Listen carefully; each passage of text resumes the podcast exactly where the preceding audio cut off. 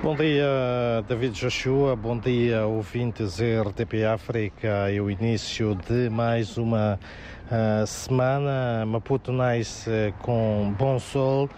34 graus de máxima é a temperatura prevista para esta segunda-feira.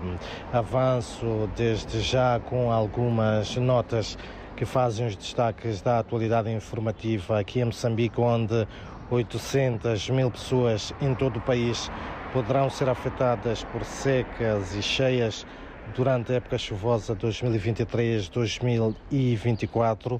Neste período prevê-se também que cerca de 300 hectares de campos agrícolas serão afetados. Por outro lado, a Direção Nacional de Gestão de Recursos Hídricos do Ministério das Obras Públicas e Habitação assegura que o armazenamento das barragens é, por enquanto, confortável na província de Maputo. Contudo, Agostinho Vilanculos, que é o chefe de Departamento de Bacias Hidrográficas na Direção Nacional de Recursos Hídricos de Moçambique, chama atenção para o risco de uma situação crítica que a capital moçambicana pode vir a enfrentar caso a barragem dos pequenos libombos não venha a ser reabastecida. Por outro lado, também, Moçambique poderá registrar o aumento de casos de malária e de doenças uh, diarreicas durante a época chuvosa 2023-2024. O alerta é do Instituto Nacional de Saúde de Moçambique. Em outras notas, é também de destacar neste dia que o Ministério da Indústria e Comércio, através do Instituto Nacional de Normalização e Qualidade, realiza hoje eh, a primeira reunião do Conselho Nacional de Qualidade.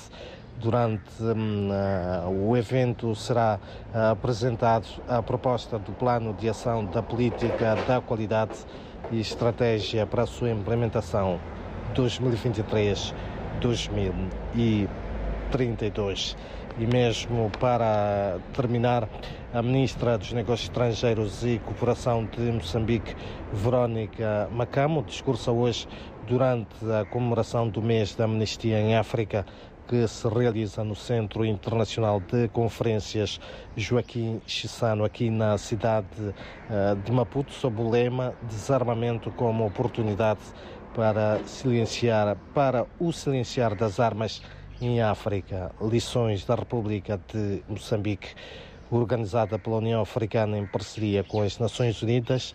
A celebração tem como objetivo a mobilização de esforços para acelerar a materialização da uh, iniciativa africana uh, referente ao silenciar das armas em África até 2030, uma contribuição para a promoção e reforço da paz e estabilidade no continente africano. São então estas algumas das principais notas que fazem os destaques da atualidade informativa aqui em Moçambique, nesta uh, segunda-feira, um dia, recordo, em que a temperatura máxima prevista aqui para a cidade das Acácias é de 34 graus.